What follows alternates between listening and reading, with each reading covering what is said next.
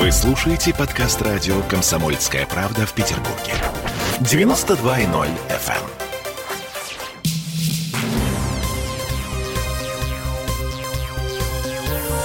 Темы дня.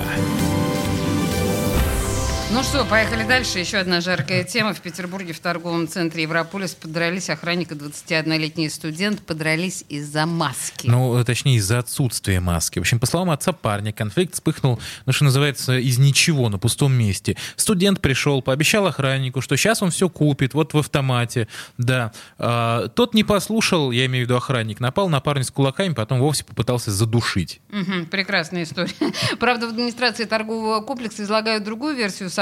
И вот мы слушаем Максима Левченко, это партнер компании Ford Group, который контролирует Европолис. Он пришел без маски, и его попросили маску одеть. Ну, потому что вы сейчас сами знаете, повышенное внимание, усиленные меры, потому что все очень боятся каких-то санкций, закрытий и так далее. Мы из этого исходим, потому что постоянно идет контроль, и охрана усилена. И этого человека не пропускали без маски. Причем эта проблема, она, скажем, вот все это, все это действие разворачивается очень стремительно. То есть вот ему просят одеть маску, он не одевает и резко начинает вдавливать охранника, скажем, туда, чтобы подняться наверх на эскалаторе.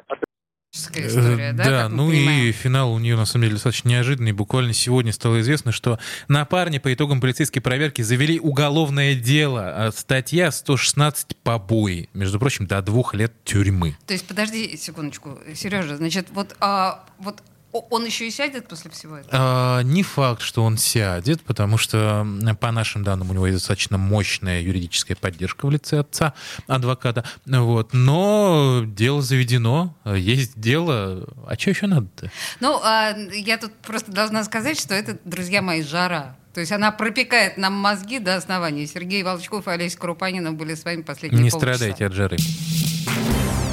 Темы дня.